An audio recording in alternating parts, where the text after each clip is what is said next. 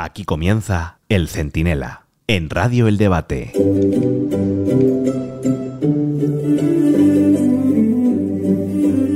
Pedro Sánchez ya ha pronunciado la palabra maldita, amnistía. Le ha costado más que a Puigdemont decir España sin sufrir un brote de sarampión. Pero lo ha hecho, al final lo ha hecho. No es casual que eligiera las vísperas de la manifestación de sociedad civil catalana para soltarlo, porque ya tiene relato. A un lado, los fachas, llorando por las esquinas su derrota. Al otro, Pedro el histórico, el hombre que susurraba a los CDR para calmarlos, el arquitecto de un nuevo país plurinacional, transversal, diverso, pacificado y, claro, ficticio. La que nos viene encima es Minina. Soy Antonio Naranjo, esto es el Centinela Express y si dan ustedes permiso, en un momento se lo explico todo.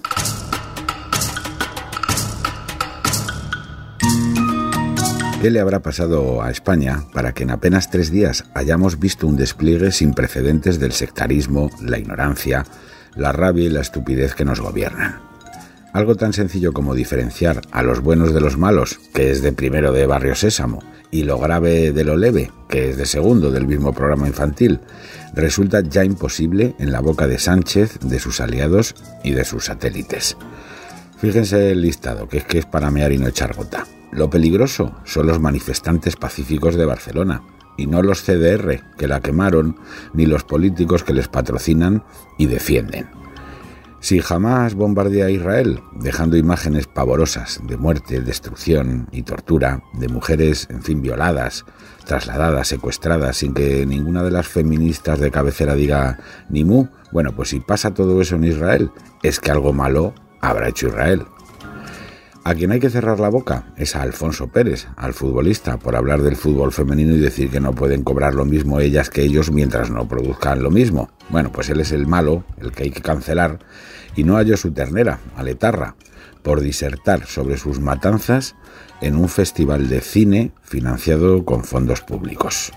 Así es ya todo aquí en España. Un pico, un piquito del indocumentado este de, de Rubiales, que hay que darle de comer aparte y no puede representarse ni a sí mismo, es peor que un disparo de un amigo de Otegui, como resumen así gráfico del relato que se impone con puño de hierro.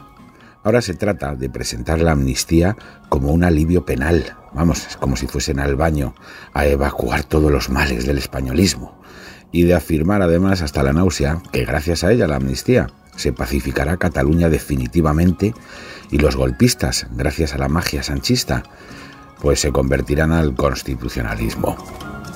Vamos, que tú oyes hablar a Sánchez y a sus bolaños, que son legión, y parece que Puigdemont va a llamar a la princesa Leonor a pedirle que le explique cómo se jura la bandera, que se le sale el españolismo por los poros y tiene unas ganas locas de saludar a los reyes y ponerse a su disposición.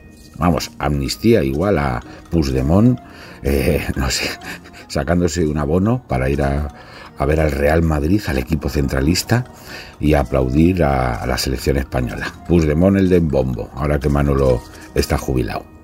La realidad, claro, es bien distinta. La explicaba no hace tanto el ministro de Justicia, Juan Carlos Campo, hoy reciclado en magistrado del Tribunal Constitucional para ayudar a Conde Pumpido a que todos los pulpos que le lleve Sánchez se conviertan en animal de compañía.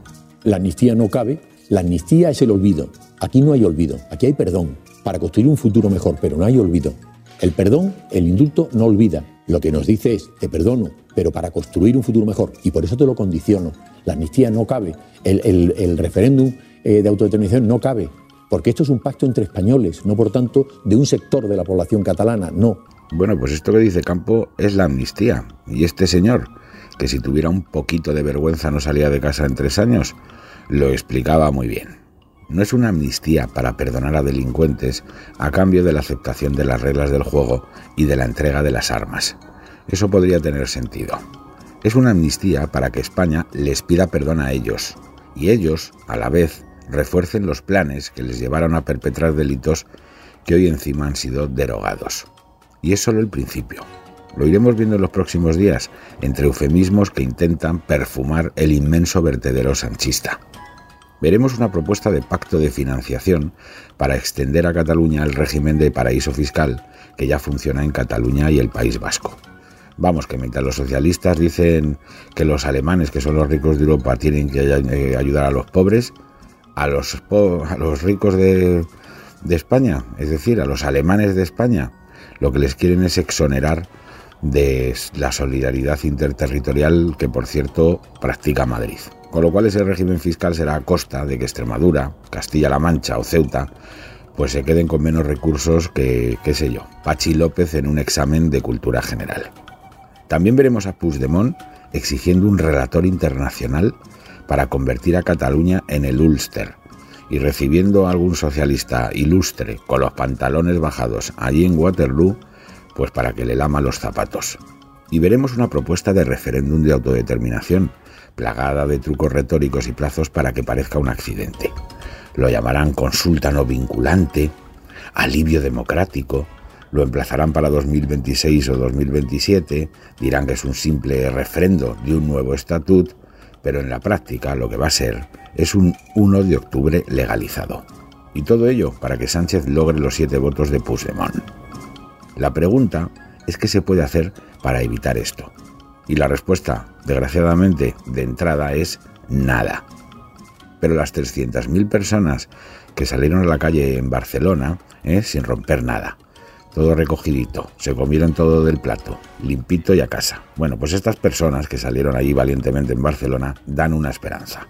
No todo está perdido si a una oposición fuerte, con mayoría absoluta en el Senado y 14 gobiernos autonómicos, entre ellos por primera vez juntos para un mismo partido la Comunidad Valenciana, la Comunidad de Madrid y Andalucía, bueno, pues si a todo eso se le añade una sociedad civil activa y capaz de movilizarse en legítima defensa. Sí, en legítima defensa. Como el señor ese de Mallorca que se defendió cuando cuatro sinvergüenzas entraron en su casa, le cogieron del pescuezo, maniataron a su mujer y claro, él disparó como pudo y se cargó a uno y ahora le quieren considerar culpable. En fin. Bueno, pues solo esa revolución de los claveles, es decir, pacífica, cívica y democrática, puede llevar a Sánchez a plantearse que aunque esté dispuesto a cederle a Puigdemont las llaves del reino, puede encontrarse una respuesta cívica masiva e insostenible para su gobierno, su gobiernito de retales intervenido por el figura de Waterloo. Miren, si hay una posibilidad de que al final el PSOE no trague y se vea obligado a convocar elecciones generales, pasa por convertir España en la Barcelona del 8 de octubre. Toda España como Barcelona este domingo. Porque la otra opción es llorar por las esquinas. Y no va a haber esquinas suficientes para tanto llanto si Sánchez remata sus siniestros planes.